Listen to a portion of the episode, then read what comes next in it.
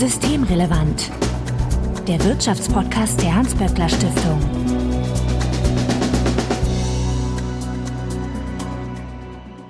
Heute ist Dienstag, der 31.01.2023. Willkommen zur 129. Ausgabe von Systemrelevant. Wir sind heute zu dritt, da begrüße ich Bettina Kohlrausch.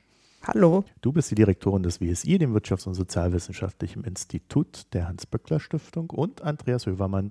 Hallo. Du bist wissenschaftlicher Mitarbeiter an eben jenem Institut und im Projekt zu sozialen Lebenslagen, Transformation und demokratischer Integration angesiedelt. Ist das noch richtig? Ganz genau, ja. Wunderbar. Ja, Bettina ist frisch aus einer zweistündigen Verspätung aus der Bahn hierher gefallen. Wir frisch freuen uns, dass Tübingen. du es trotzdem hierher geschafft hast oder man dich gelassen hat. Für euch, wie immer vorweg der Hinweis, dass wenn ihr uns erreichen möchtet, um Ideen, Fragen oder Unmut kundzutun, dann könnt ihr uns beispielsweise auf Twitter antickern, at böckler-de oder auch per E-Mail an systemrelevant.böckler.de. Also Hinweise, Korrekturen und Anregungen bitte einfach einsenden und wir freuen uns, wenn ihr uns in einem Podcatcher eurer Wahl abonniert. Außerdem findet ihr Bettina auf Twitter als Betty Kohlrausch und Andreas ist dort zugegen als Andreas Höf mit OE und V. Mein Name ist Marco Herak und wir wollen uns heute mit der deutschen Dauerkrise befassen, die eine Gruppe besonders betrifft. Mütter. Bettina, wenn ich das richtig sehe, sprechen wir heute über die Ergebnisse aus der Erwerbspersonenbefragung. Kannst du uns dann noch mal kurz erinnern, was ihr da macht? In der Erwerbspersonenbefragung befragen wir circa 6000 Leute. Inzwischen seit Anfang der Pandemie, also seit April 2022. Und das ist eine Panelbefragung. Das bedeutet, dass wir immer wieder dieselben Personen befragen. Das heißt, wir können ganz gut die Folgen auch bestimmter Erfahrungen während der Pandemie messen und einfach, wer welche Erfahrungen gemacht hat oder wer auch welche Erfahrungen vielleicht mehrmals gemacht hat. Befragen tun wir Erwerbspersonen, also Menschen, die entweder arbeiten oder nicht arbeiten, aber theoretisch dem Arbeitsmarkt zur Verfügung stehen. Und ähm, wie viele Wellen das sind, ähm, Andreas, hilf mir neun. Das ist genau, wir sind mittlerweile schon bei neun. Also wir ja. sind bei mehr Erhebungswellen als Corona-Wellen, ja. das stimmt, ja. Genau. Die letzte Befragung war im November letzten Jahres. November 2022, das ist genau. jetzt rund zwei Monate her, kann man sagen. Ja. Was habt ihr euch da dieses Mal angeguckt bezüglich der Dauerkrise? Naja, wir schauen uns eigentlich jedes Mal die Belastung an, also die sozioemotionalen Belastungen von verschiedenen Gruppen. Und da kann man einerseits jetzt erstmal vielleicht positiv sagen, wenn man so rauszoomt und gerade im Vergleich im Zeitverlauf sich das anschaut, wie sich die Belastungen entwickelt haben, dann kann man sagen, in vielerlei Hinsicht gehen sie zurück. Also gerade in Bezug auf die Zahlen, die wir im Lockdown gesehen haben, sind äh, auf, in vielerlei Hinsicht die Belastungen zurückgegangen.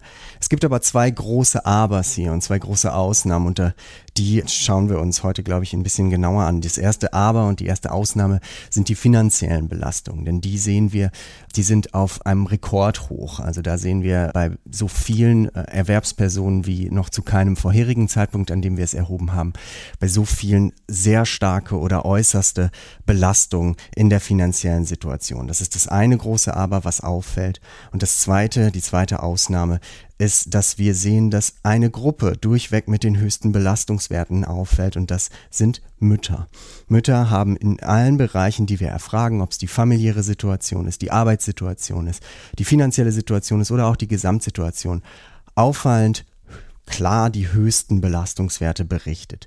Wir sehen zudem, dass Mütter die einzige Gruppe sind, bei der die Belastungen zuletzt auch wieder angestiegen sind. Das sind an der Stelle erstmal die ersten Befunde, die wir gesehen haben, dass wir hier Mütter herausstechend haben mit hohen Belastungen. Wir sehen, dass die finanziellen Belastungen besonders stark von, von Müttern geteilt werden.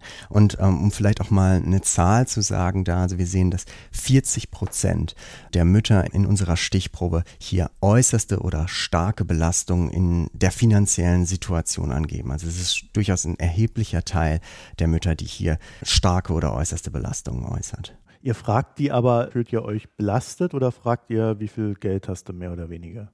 Also in dem Fall, was ich jetzt berichtet habe, ist es tatsächlich eine subjektiv wahrgenommene Belastung. Also ne, wie stark Sie die eigene Belastung einschätzen würden. Wir haben auch andere Fragen, in denen wir uns oder zu bestimmten Zeitpunkten immer mal wieder äh, angeschaut haben, wie groß die finanziellen tatsächlichen Belastungen sind. Aber in diesem Fall, was ich jetzt berichtet habe, das waren die subjektiv geäußerten Belastungen. Okay, und wie hat sich das in den über die Umfragen hinweg entwickelt? Ist das eher ansteigend oder ja. äh, absteigend? Genau, also wenn wir jetzt die finanzielle Situation anschauen, dann war es während der früheren Phasen in der Pandemie so, dass hier die Belastungen niedriger waren, als es jetzt zu diesem Zeitpunkt ist. Das heißt, wir haben zwar ganz zu Beginn der Pandemie, in dem allerersten Lockdown, da haben wir unter allen Befragten rund 25 Prozent gehabt, die hier äußerste oder starke Belastungen geäußert haben. Das ist dann während der Pandemie zurückgegangen zurückgegangen auf 18, 17 Prozent und dann aber jetzt im Grunde seit Kriegsbeginn ist das äh, deutlich angestiegen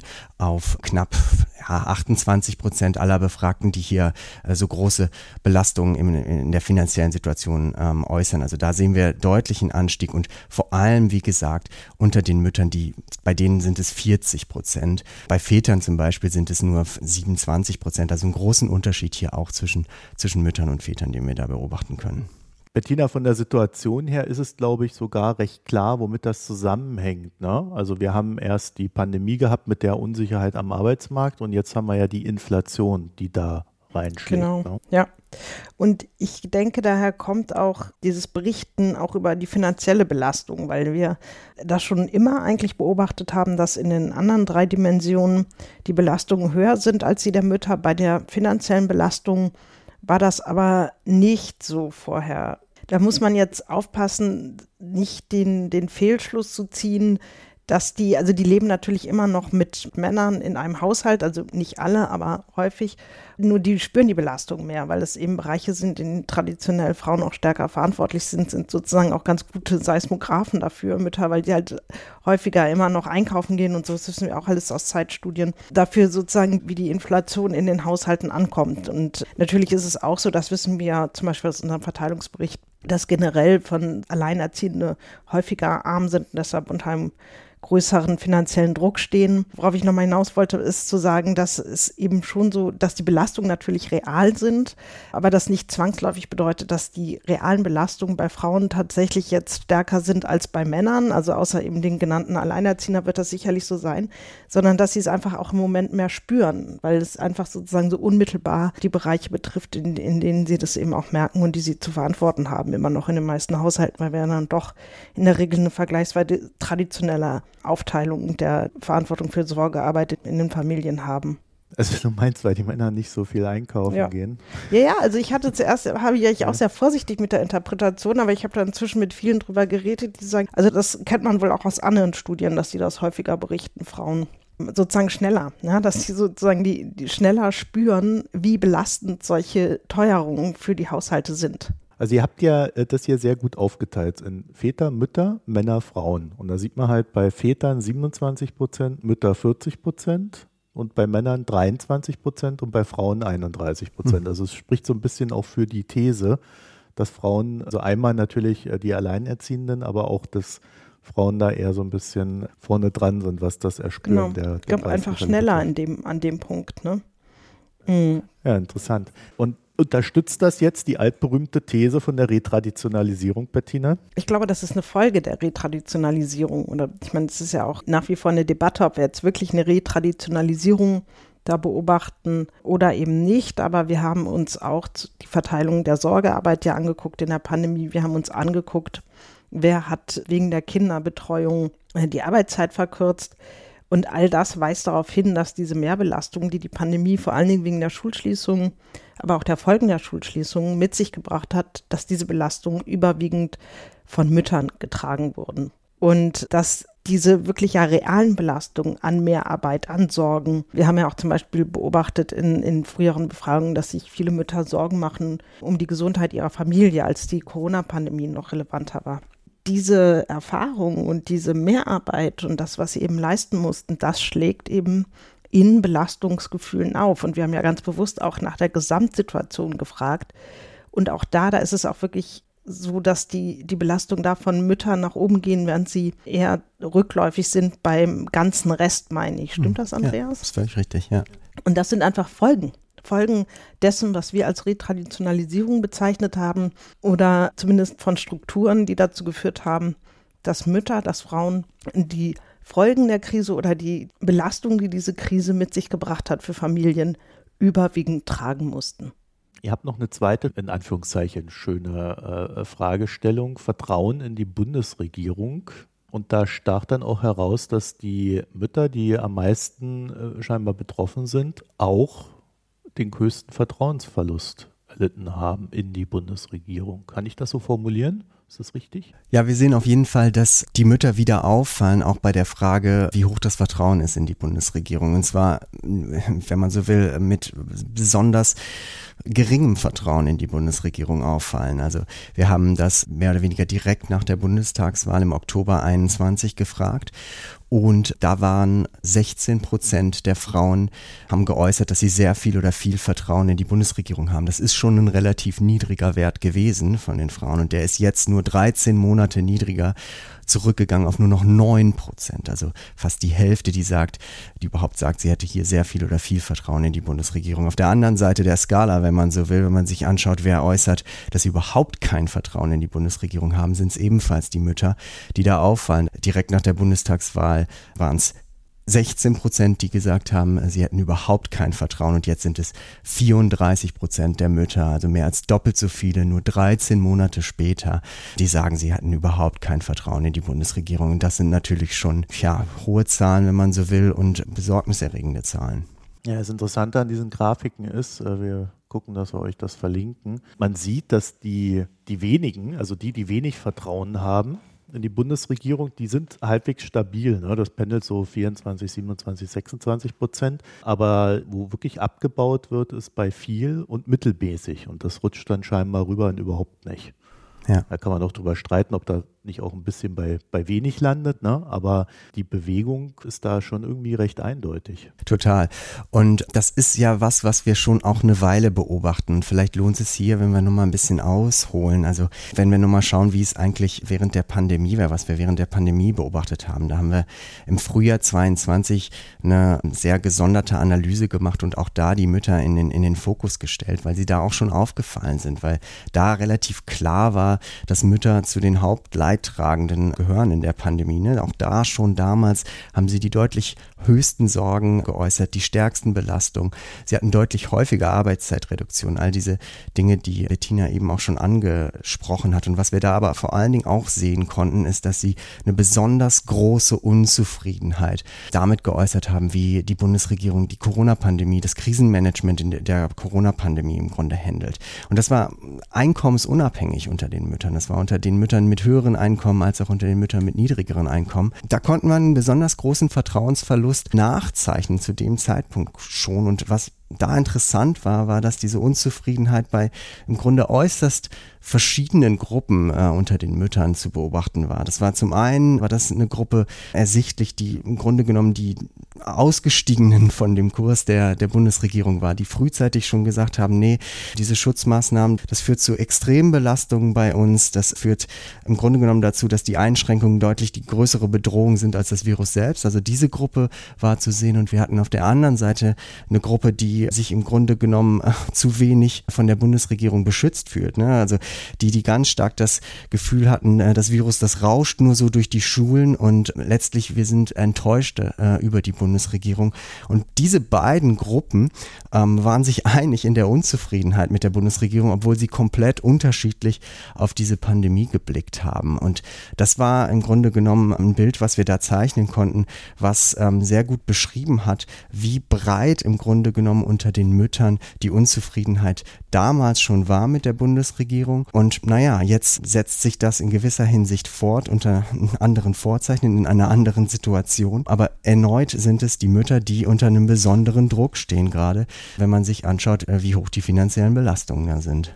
Ja, und was ich auch mal wichtig finde, ist, weil dann immer gesagt wird, wieso, die Pandemie ist doch vorbei. Und dann muss man sagen, dass, ähm, dass es einfach so nicht stimmt, weil die Folgen der Pandemie, der Bildungs-, der Schulausfälle zum Beispiel, die sind ja immer noch total präsent in den Familien, sowas oder auch die psychosozialen Folgen dessen. Also das ist ja immer noch ein Befund, dass psychosoziale Angebote total überlaufen sind, dass es keine Plätze gibt, dass wir haben äh, inzwischen die ersten Bildungsstudien, die massive Kompetenzverluste im Vergleich zu früheren Jahrgängen zeigen. Bei Grundschülern jetzt, bei der letzten, aber bin mir sicher, das wird man anders auch beobachten. Am Ende des Tages ist das ja was, wofür es keine, zumindest in keinster Weise ausreichende Auffangangebote gibt. Das heißt, auch das schlägt ja als Herausforderung bei den Familien auf. Die kriegen ja jetzt die Zeugnisse, die kriegen ja jetzt sozusagen die Rückmeldung, ihr Kind ist verhaltensauffällig oder erleben es ja auch in den Familien und werden ja letztlich wieder damit allein gelassen, ganz abgesehen davon, dass die Kinderbetreuung aufgrund der sehr, sehr hohen krankheitsbedingten Ausfälle in diesem Winter in keinster Weise ausreichend war. Und dann war es ja auch noch so, dass ja nicht mal, also wenn es dann nicht mal mehr Fiebersaft gibt, ja, also wenn dann auch die Gesundheitsversorgung nicht ausreichend ist und ähm, Eltern und es sind eben wie beim Einkaufen auch bei der Verantwortung für die Kinder ist es sozusagen das, was am stärksten bei den Müttern ankommt, weil es dann eben doch besonders häufig ihr Verantwortungsbereich oder überwiegend ihr Verantwortungsbereich ist. Und wenn die jetzt seit im Prinzip zwei Jahren oder drei Jahren das Gefühl haben, dass zentrale Elemente der öffentlichen Daseinsvorsorge, Bildung, Gesundheit für sie nicht funktioniert, dann ist ja auch ähm, wenig überraschend, dass sie kein Vertrauen haben in, in eine Institution, die Bundesregierung, die ja die Verantwortung letztlich für diese öffentliche Daseinsvorsorge repräsentiert, auch wenn man natürlich sagen kann, naja, da sind die Länder für verantwortlich, da kann man doch der Bundesregierung nicht vorwerfen. Ich glaube, so sehr differenzieren die Leute dann eben nicht. Und das ist einfach, das wissen wir auch aus anderen Studien, die Unzufriedenheit mit der Bundesregierung kann schon auch als Indikator für so eine generellen Entfremdung von Politik verstanden werden. Und ich finde das vor dem Hintergrund der Erfahrung nicht überraschend was Andreas jetzt zum Beispiel über diesen Vertrauensverlust der Mütter beschrieben hat, dass die einerseits sehr konträr auf die Krise blicken, aber es ist ja dann doch auch eine gleiche Erfahrung, nämlich alleingelassen zu werden. Also die Kinder nicht ausreichend zu schützen vor der Krankheit, weil man vielleicht auch andere Prioritäten gesetzt hat. Stichwort irgendwie Luftfilter ist ja irgendwie fast schon symbolisch dafür steht, für eine mangelnde Bereitschaft, irgendwie auch was für die Gesundheit der Kinder dann in den Schulen zu tun oder die eben alleingelassen hat mit den Schulschließungen. Und dann kann man eben sagen, das hätte ja alles gar nicht sein müssen mit den Schulschließungen, weil man aber, das erfolgt ja auch aus so einer Erfahrung heraus, es geht so nicht, ja. Also das ist nicht zu handeln für Familien. Hätte man das anders geregelt und den Familien mehr Unterstützung angeboten, dann hätte es vielleicht auch bei diesen Müttern mehr Einsicht in, in diese Maßnahme gegeben.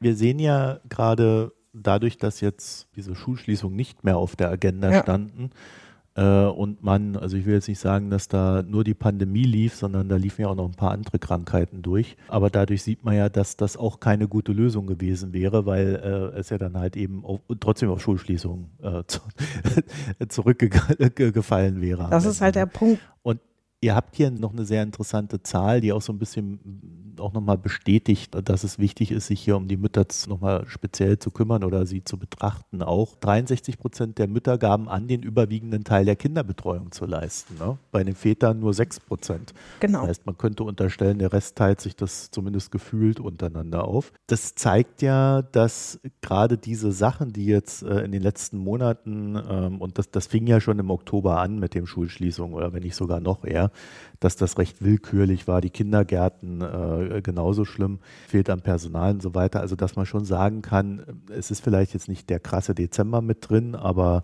äh, es gibt einen Ausblick auf die Stimmungslage, die es dann vielleicht auch einen Monat später noch gab. Genau, also es ist wahrscheinlich am Ende des Winters eher, eher noch schlechter, die Stimmungslage, könnte ich mir vorstellen. Und ähm, ja, nochmal zu den Schulschließungen, das ist ja gerade wieder eine öffentliche Debatte, war das notwendig oder war das nicht notwendig? Das Problem scheint mir vor allen Dingen auch zu sein, die Prioritätensetzung, ja, dass man Schulen vor dem Einzelhandel geschlossen hat und nach den Stadien wieder geöffnet hat. Das ist dann, glaube ich, wirklich ein Problem, das noch zu vermitteln. Und dass man eben die Familien während der Zeit komplett allein gelassen hat mit den Schließungen und aber jetzt eben auch danach. Und das verstehe ich auch nicht und ist, finde ich, irgendwie ein bisschen kurz gegriffen dann in der Fehleranalyse, jetzt mal unabhängig von der Frage, ob das richtig oder falsch war, die Schulen zu schließen, kann man ja nicht sagen, okay, das machen wir jetzt nicht nochmal. Das wird nicht reichen. Wir müssen darüber nachdenken, was machen wir denn jetzt mit den Folgen? Das ist ja nicht spurlos an den Familien vorübergegangen und da höre ich dann erstaunlich wenig. Ja, es sind ja zwei, glaube ich, äh, Dinge, die man da besprechen muss. Einmal hat denn diese Situation, die wir hatten und die wir haben, jetzt dazu geführt, dass Maßnahmen getroffen wurden, die solche Situationen entspannen künftig? Ich sage mal nein, aus, aus, dem, was ich da sehe. Und das Zweite wäre, äh, welche Maßnahmen treffen wir denn jetzt, um die offensichtlichen Folgen äh, für die Familien und die Kinder zu beheben? Und da muss ich sagen, habe ich nicht viel gehört. Vielleicht geht es euch da anders? Na, vielleicht ist es da auch nochmal wichtig zu sagen, also dass ja tatsächlich im November, als wir das erfragt haben, war ja auch ein, ein Höhepunkt der extrem starken Influenza-Welle dieses ja. Jahres. Ne? Also das war ja etwas, was zu enormen Schließungen wieder oder weitreichenden und äh, breit verteilten Schließungen von Betreuungseinrichtungen geführt hat. Und dieses Gefühl, die Kinderkliniken sind voll, die Fiebersäfte sind ausverkauft. Also ich habe das Gefühl, das kann ich sogar auch selber als, äh, als Vater sagen, ähm, das hat nicht gerade dazu geführt, dass man das Gefühl hatte, naja, okay, man ist jetzt da in sonderlich groß anderer Situation, als man das da vor einem Jahr war, weil man im Grunde wieder vor ähnlichen Problemen stand, dass man da sich durchaus Sorgen darüber macht, wie die Versorgung ist. Es gab das Aufholpaket, das ist aber erstens, meines Erachtens gibt es davon noch keine Evaluation. Es ist auch total schwer, bis unmöglich zu evaluieren, meiner Meinung nach, weil es einfach unendlich viele Maßnahmen gab. Also ich, mir fehlt die Fantasie, wie man dann eine echte Wirkungsanalyse machen könnte. Man könnte zumindest mal gucken, was überhaupt gemacht wurde. Es war am Ende dann einfach auch nicht ausreichend und ist natürlich jetzt immer, also das ist ja immer noch Thema und es gibt eigentlich keine Idee. Es gibt die Idee, den Ganztag auszubauen, auch da sehe ich nicht, wie das vorangeht und wie das vor allen Dingen, also kriege ich auch nicht mit, dass das auch eine qualitative Diskussion ist, also nicht eine Betreuung garantieren, sondern eine qualitativ hochwertige Betreuung mit psychosozialer Versorgung, die ja durchaus auch in den Schulen durchaus niedrigschwellig angeboten werden kann. Und all das passiert alles nicht. Im Gegenteil, wir haben natürlich auch massiven Fachkräftemangel, was natürlich gerade im Bereich sozusagen der außerschulischen Betreuung und der Kitas und der Kindergärten damit zu tun hat, dass die Ausbildung lange Zeit unattraktiv war. Ich glaube, da hat sich was geändert und auch die Tätigkeiten schlecht bezahlt und unattraktiv sind. Auch da hat sich ein bisschen was geändert, aber es ist eben immer noch ein Bereich, der, so schön der Job sicherlich ist, gerade in diesem außerschulischen Bereich in den Schulen extrem schlecht bezahlt ist. Insofern, nee, also so ein Aktionsplan, ne, das ist irgendwie, also von einem Punkt, der erstmal irgendwie anerkennt, dass wir diese Situation haben und dass das zu extremen Belastungen führt von Kindern natürlich, aber dann eben auch von denen, die am häufigsten verantwortlich für die Kinder sind und das sind die Mütter. Allein diese Diskussion, die Anerkennung dieser Tatsache haben wir nicht. Und entsprechend fehlt natürlich auch eine Diskussion über die Folgen. Wir haben jetzt einen Vorschlag zur Kindergrundsicherung. Das kann natürlich, wenn es umgesetzt wird, die extremen finanziellen Belastungen gerade bei den unteren Einkommen ein bisschen auffangen. Aber ich habe jetzt gelesen, irgendwie der Plan ist, das für 25 umzusetzen.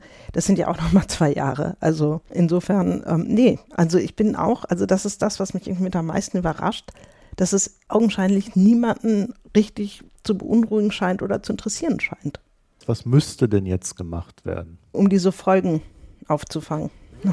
Das ist jetzt eine gute, eine gute Rückfrage, weil einerseits, wie kriegen wir denn die Mütter wieder zufriedengestellt aus, mhm. aus politischer Sicht, dass sie der Bundesregierung vertrauen? Aber ich glaube, im Grunde geht es ja darum, dass die Probleme, die dahinter stehen, die wir jetzt gerade besprochen haben, gelöst werden. Und ich weiß natürlich, Bildung ist immer ein ganz schwieriges Thema in Deutschland, weil es da 16 Bundesländer gibt und da kann der Bund zwei Milliarden zur Verfügung stellen, wie bei dem Aufholpaket, aber da ist die Ausrollung auch für den Bund, glaube ich, nicht ganz so leicht erreicht. Ja, das stimmt. Also wobei genau sowas über so ein Aufholpaket, wenn man es vernünftig ausgestattet hätte und vielleicht auch noch ein bisschen an bestimmte Konditionen gebunden hätte, wobei ich jetzt da auch keine Rechtsexpertin bin, das muss man mit Johanna durchdiskutieren, wie man das gut umsetzen kann hat man da durchaus auch Möglichkeiten der Lenkungswirkung. Ansonsten sind da klar die Länder gefragt. Aber es geht ja nicht nur um Bildung. Aber tatsächlich, also bin ich fassungslos. Wir diskutieren über Fachkräftemangel und ziehen eine Generation heran, die, äh,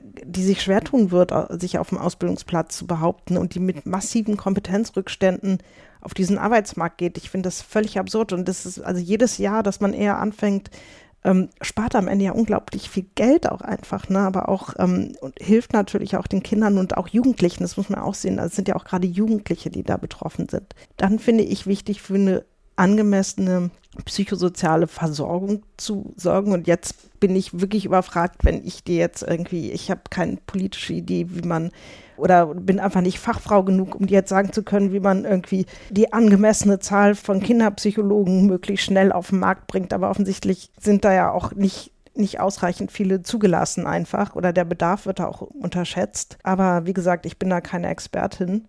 Und generell die öffentliche Daseinsvorsorge, ne, die eben Gesundheit betrifft, die Kinderbetreuung betrifft, die aber auch sowas wie öffentlichen Raum betrifft.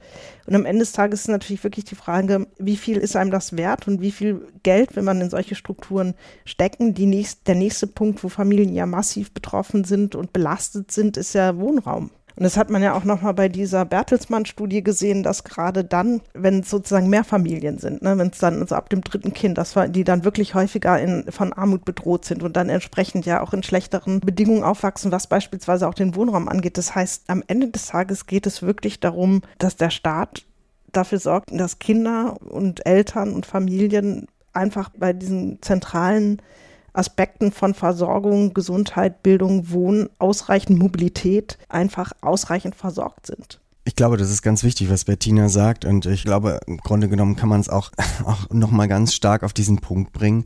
Diese, das, was zuletzt ganz stark gefehlt hat, nämlich die Frage, wie stark werden die Interessen von Familien, von Kindern priorisiert politisch, ne? wie, wie stark dieses Gefühl da ist, nicht gesehen zu werden, das sind, glaube ich, ganz, ganz wichtige Treiber dafür, dass Menschen ähm, ja an der Stelle das Vertrauen verlieren und ähm, auch die Zufriedenheit verlieren. Und das ist, glaube ich, etwas, was man sehr ernst nehmen sollte und politisch sehr ernst nehmen sollte und was unbedingt ja demnächst anders gemacht werden sollte oder so schnell wie möglich. Ja, es fängt ja schon damit an, dass da einfach nicht drüber geredet wird. Ne? Also alle großen Talkshows behandeln meistens die Frage, also Details irgendwie des Ukraine-Kriegs und das ist ja auch ein wichtiges Thema. Aber ich weiß nicht, welchen zusätzlichen Kenntnisgewinn die dritte Sendung der Woche dazu hat. Und wenn es der öffentliche Raum nicht mehr genutzt wird, um auch solche zivilen Anliegen zu verhandeln und zu diskutieren und da stattfinden zu lassen, dann ist das für eine Demokratie dauerhaft eben auch nicht gut.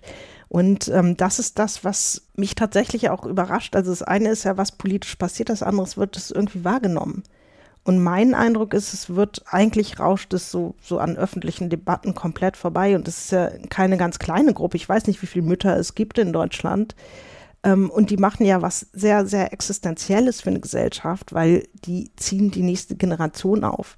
Und ähm, dass es irgendwie am Ende des Tages niemanden so wirklich interessieren zu scheint, das finde ich frustrierend und ähm, ich gehe mal davon aus, ich bin da nicht die einzige Mutter in dem Fall und der es so geht. Und natürlich speist sich auch daraus so eine gewisse Frustration. Ja, äh, das ist uns, uns in einer Twitter-Diskussion aufgefallen, Bettina, ne? dass das ja. Interesse an dem Thema gewissem Sinne wenig vorhanden ist. Also andere Sachen gehen ja wie warme Semmeln, wie man so schön sagt, wo man dann denkt, ist das jetzt das wichtigste Thema? Aber so das Desinteresse an, an der Problematik ist ein bisschen unverständlich, ne? weil ja als äh, Deutschland auch immer nachgesagt wird, dass die Mutter da eine ganz besondere Stellung hat. Ja, aber das ist dann wiederum nicht so überrascht, finde ich, weil diese besondere Stellung, also diese auch traditionelles Bild der Mutter, also auch die Überhöhung der Mutter und ihrer Emotionalität und ihrer Hingabe, die wird ja, die wurde ja letztlich dann vorausgesetzt in der Pandemie, ja, dass es einfach passiert. Und neben sozusagen dieser symbolischen Überhöhung hat Deutschland ja eigentlich nie so wahnsinnig viel für Mütter getan. Und dann haben wir die Antwort ja dann doch. Ja, also dann hoffen wir, dass in dem Sinne etwas besser wird und sind am Ende der Sendung, würden aber alle unsere Hörerinnen und Hörer äh, vielleicht doch bitten, sich mit dem Thema etwas mehr zu befassen. also, wenn sie es denn Lest nicht schon getan haben. mal alle haben. die Links. ja, also äh, ich will da natürlich niemandem was unterstellen. Es kann ja natürlich auch sein, dass wir jetzt nur Leute haben, äh, sagen, die sich ja. damit befassen ne? und uns zuhören und alle anderen nicht. Dann hätte das natürlich auch wieder keinen Effekt gehabt, der Aufruf. Okay. Ich danke euch für eure Zeit. Bettina Kohlrausch. Vielen Dank. Und Andreas Hövermann. Dankeschön. Wenn ihr uns noch ein paar Gedanken dazu übermitteln wollt, dann könnt ihr uns antickern. At böckler-de ist es auf Twitter oder uns eine E-Mail schreiben, systemrelevant at böckler.de. Also bitte alles, was ihr da so an Gedanken, Anregungen oder Kritik habt, an uns senden. Und ihr findet Bettina auf Twitter als at Betty Kohlrausch und Andreas ist dort zugegen als at Andreas Höf mit OE und V. Und wir freuen uns natürlich auch, wenn ihr uns in einem Podcatcher eurer Wahl abonniert und uns weiterempfiehlt. Danke fürs Zuhören und bis nächste Woche. Tschüss. Tschüss. Tschüss. Das war Systemrelevant, der Wirtschaftspodcast der Hans-Böckler Stiftung.